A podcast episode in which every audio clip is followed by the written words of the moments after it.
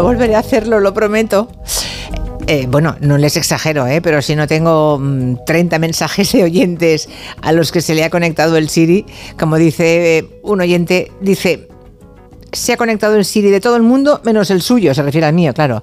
Acaba también de reaccionar mi ordenador de forma automática. Bueno, le pido perdón a todos los que les he conectado, les he puesto en marcha a Siri, lo siento muchísimo, como pero ahora no, ¿eh? Como no he dicho, "Oye, Siri", no se habrá puesto en marcha. Bueno, que lo siento mucho, que ya no, no, no, pero en la pausa ha estado aquí unas palabritas y no, no, ha decidido que no me contesta con voz ahora. No sé por qué, pero bueno. Mm, Mm, nos ponemos serios. Estamos en territorio negro. Estamos con Manu Marlasca y Luis Rendueles. Buenas tardes, Manu y Luis. Hola, buenas tardes. ¿Qué tal? Buenas tardes. Esto de las nuevas tecnologías, dentro de nada ya veréis la de barbaridades que vais a venir a contar aquí a vuestro territorio negro. Nos, pillará prejubilados ya. sí, sí. sí. Sí, sí, pero es el mundo que viene, ¿eh? Yo creo que va a ser tan rápido que incluso puede encontrarnos en activo los tres. No, que no, que no, que no. ¿No? No, no, yo tengo la esperanza de que no. Vale, vale, vale. vale. Bueno, vamos a hablar de, mm, una operación, eh, en este caso de la Guardia Civil, que está abierta en torno a la desaparición de una persona. Podría ser el eco, el segundo crimen de un asesino aún por descubrir, porque aún no se ha descubierto. Es una historia que pasa dos veces, dos, en un pequeño pueblo, con muchos años de diferencia, pero con muchas cosas sospechosamente en común.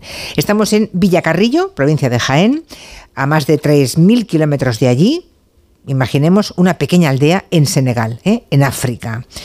Pues bien, los dos puntos, esa aldea de África y, esa, ah, y ese pueblo de Jaén, Villacarrillo, están conectados por esta investigación de la Guardia Civil. Contadme. Eso es, a Villacarrillo, un pueblo de Jaén que vive en su mayoría del aceite, aceite de oliva con fama en todo el mundo. Allí llega cada año, cada temporada más bien, decenas, cientos de inmigrantes, casi todos africanos, para recoger la aceituna. Es un trabajo duro, durísimo, diríamos nosotros, y no muy bien pagado. Algunos son inmigrantes legales, pero otros no. Y a Villacarrillo, a Jaén, llegó a finales del año 2021 un hombre senegalés llamado Ibrahim Diouf, que tenía entonces 32 años y que había dejado en su país, en el pueblo de Yene, una aldea que está a 30 kilómetros de Dakar, a su mujer y a su hija de 7 años para venir aquí a España a ganarse la vida recogiendo fruta y aceitunas. Pasó por Huelva y por Jaén. Bueno, este, este temporero, este padre de una hija de siete años, llega a Villacarrillo, entra a formar parte de una cuadrilla que trabaja para un patrón bastante conocido en el pueblo, que es un hombre con varias fincas y que instala a algunos de esos trabajadores suyos que trae de África en una casa vieja, una especie de corral de gallinas. Sí, lo cierto es que como llevan muchos años viniendo, esa migración lleva ya muchos años, hay, hay, hay vecinos que a la gente que viene a recoger aceitunas, bueno, pues las, les, los ayudan, hacen incluso colectas de dinero para mejorarles un poquito la vida en los días, en los meses que pasan aquí. Lo que pasa es que en otros casos hay más indiferencia e incluso en algunos vecinos hay cierto recelo hacia ellos, ¿no? Hacia ellos. Estos africanos se instalan en casas, en albergues y casi siempre cerca de la estación de autobuses. En el caso de Ibrahima y su cuadrilla, su patrón, que se llama Ginés Vicente López, los metió en una vieja casa donde convivían con gallinas. Las jornadas de trabajo son durísimas, tanto que muchos temporeros no resisten y se van de allí, se van de Villacarrillo, en busca de otro trabajo mejor o simplemente más humano. Lo que contaría luego la Guardia Civil Abdou Biti, que es amigo del inmigrante desaparecido, es que Ibrahima fue uno de los que decidió no aguantar más aquella, aquella situación, aquel régimen de vida, el 5 de enero de 2021, el día de la cabalgata de Reyes Magos en Villacarrillo. Vale, ¿y qué ocurrió aquel día 5 de enero exactamente? Porque desde ese día precisamente no se ha vuelto a ver a este pobre eh, joven temporero africano. Pues ese día, eh, lo que consta en los registros meteorológicos y pluviométricos es que llovió a mares allí en Villacarrillo, el campo estaba completamente anegado, enfangado, y aún así el patrón, este ginés, exigió a la cuadrilla que fueran a la finca y que recogieran la aceituna, ¿no? pese a las condiciones meteorológicas. Ibrahima trató de hacer ver a su jefe que así era imposible trabajar y que había que esperar un poco a que parara de llover. Pero el patrón lo rechazó y discutieron. Aquel iba a ser el último de una serie de incidentes e Ibrahima le dijo al patrón, según el testimonio de su amigo, del que te hablaba Luis antes, se acabó, ya no trabajo más para ti, págame lo que me debes y me voy. Bueno, fue una discusión muy desigual porque el inmigrante, recordemos que no tenía papeles, no ah. tiene derechos, aún así Ibrahima, digamos, decide irse del pueblo de Villacarrillo. Ah. Eh, no sé si tenía ya pensado cuál iba a ser su siguiente trabajo en España. Sí, sí, Abdú, su amigo, el que te he mencionado antes, que colabora en la investigación, trabajaba ya entonces en otra campaña agrícola, estaba recogiendo naranjas en Cartaya, en la provincia de Huelva. Ibrahima ya había estado allí cuatro veces, en cuatro campañas recogiendo naranjas, y le había ido bastante bien en Huelva. Los dos amigos hablan por teléfono, se cuentan sus penas, y Abdul explica que su patrón allí en Huelva es un tipo honrado, y le anima a que coja un autobús, que hay trabajo allí para él. Ibrahim hace entonces su macuto, su petate, y pasa por una casa de Vía Carrillo para despedirse de un compañero de cuadrilla. Parece animado, parece aliviado, le cuenta que va a trabajar en Huelva, que tiene ya el billete de autobús comprado para marcharse. Solo le falta, eso sí, cobrar lo que el patrón le debe de Villacarrillo en Jaén por las recogidas de aceituna. De hecho, le cuenta a su compañero que ha quedado después con el patrón esa misma tarde, que le debe un mes de trabajo. Vale, y ya nunca más se ha vuelto a ver a Ibrahima este joven senegalés que ha dejado una niña de siete años. La Guardia Civil ahora está removiendo, espero y deseo, ¿no? Sí, sí, Tierra, aire, todo, incluso los estanques en toda la zona de Villacarrillo para encontrar a ese pobre joven. De hecho, es la, UCO, la Asociación de Personas, delito contra las personas de la UCO, de la Unidad Central Operativa de la Guardia Civil, la que busca a Ibrahima con la sospecha o con la certeza más bien de que, de que está muerto. Desde el pasado mes de septiembre han buscado con georradar y con agentes caninos en, en la casa donde se alojaba el temporero también con buzos en un pozo que hay en el patio de esa casa. Han movilizado los drones sobre el campo, sobre los olivares, en varias fincas regentadas por el patrón, para ver si desde el dron se veía movimiento de tierras. Y en marzo registraron dos pozos más. También siguieron la pista a un lugar donde el patrón de Ibrahima iba, al parecer a meditar, para estar solo en una antigua vía del tren. Nada de momento ha tenido éxito hasta ahora, no hay ni rastro de él. Paralelamente han ido investigando el perfil del inmigrante desaparecido. ¿no? Muchos de estos temporeros hacen vida nómada, son ilegales en España, no dan a veces sus verdaderos nombres, cambian de zona, de país, tienen miedo a la policía. Muchas veces es difícil seguirles los pasos. ¿no? Pero en este caso se descubre que Ibrahim es un tipo serio, con buen cartel, que daba su nombre real, que pasó por Bilbao cuatro veces en Huelva recogiendo naranjas, que es un trabajador que no había tenido ningún problema durante su estancia en España, que es un tipo callado, tranquilo, muy currante, y que su idea lo cuentan todos los que le fueron conociendo, solo era ganar el dinero que pudiera y enviárselo pronto a su mujer y a su hija, a la que dejó de ver allí en Senegal cuando ella tenía solo dos años.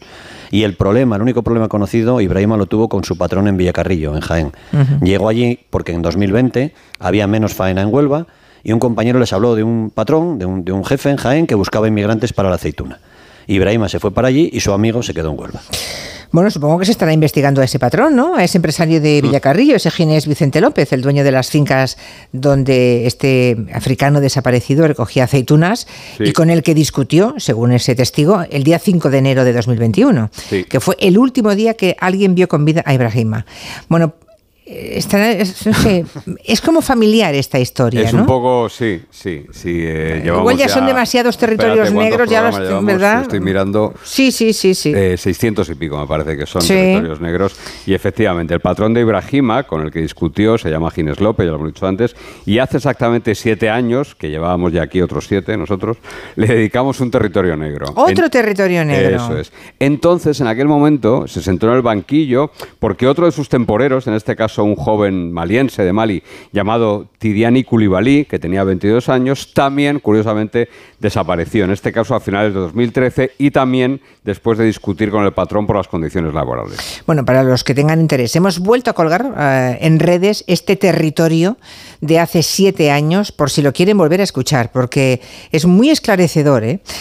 O sea, Ibrahima es el segundo temporero que se enfrenta a, a ese patrón de Villacarrillo y es el segundo que casualmente ha desaparecido, ¿no? se lo ha tragado la tierra. Vamos a recordar un poco qué ocurrió con Tidiani, eh, el que se desapareció hace 10 años. Tidiani Koulibaly tenía 22 años, tendría 32 ahora si estuviera vivo, había dejado a su familia, su madre y sus hermanos básicamente. Pobre gente, por favor. Llegó a Villacarrillo, Jaén, para recoger aceitunas a finales del año 2013. El patrón lo instaló junto a otros cinco africanos en esa casa del corral de gallinas que hablábamos antes. Allí dormían algunos los que tenían suerte con colchones. Era la tercera campaña de aceituna en la que participaba Tidiani.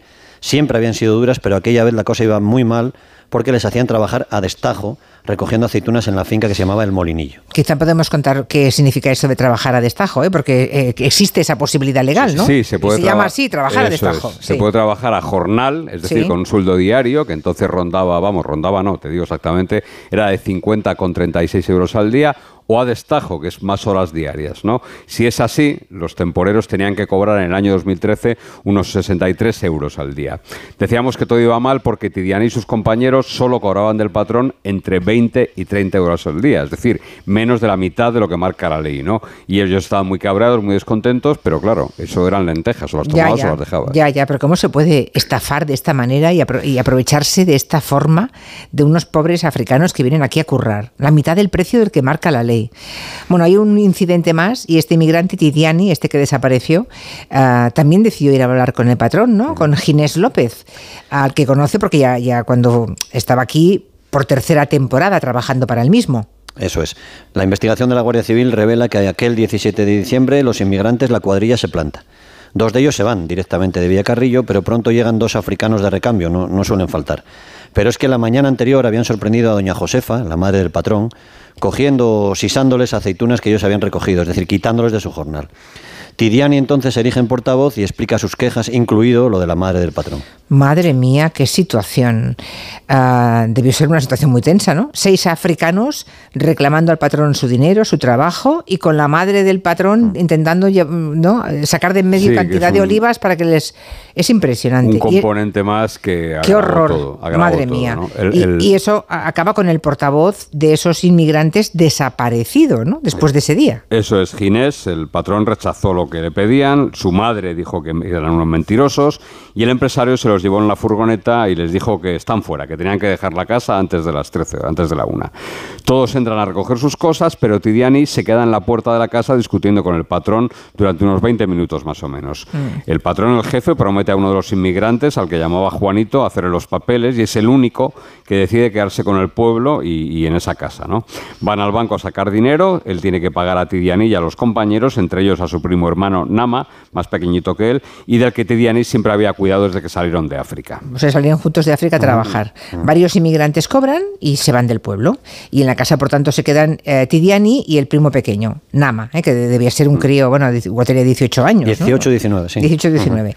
Tidiani ya ha conseguido otro sitio mejor para trabajar en España en ese momento, ¿no? Sí, solo le queda, es igual que la última historia que hemos contado, solo le queda ver al patrón, cobrar lo que le deben y marcharse. Aquella mañana, Nama, su primo, se queda a esperar en un bar, un bar que se llama Los Naranjos. Tomando un café y sentado muy cerca, no lo olvida de la chimenea para calentarse. Tidiane iba a ver al patrón para cobrar, pero nunca volverá. Nama denuncia la desaparición de su primo, son hermanos de padre, llegaron juntos a España, como te decía Manu, en Patera, a Canarias en el año 2008. Estuvieron juntos en un centro de menores, siempre juntos, recogieron fresas en Huelva, recogieron otras frutas en Huesca, recogieron aceitunas en Jaén, nunca se separaban. Así que Nama no creía, no cree todavía hoy, que pudiera haber dejado ahí solo. Algo le tenía que pasar a Tidiane, algo malo, claro. Y, Nama sigue en España, pobrecito. Mm. Sí.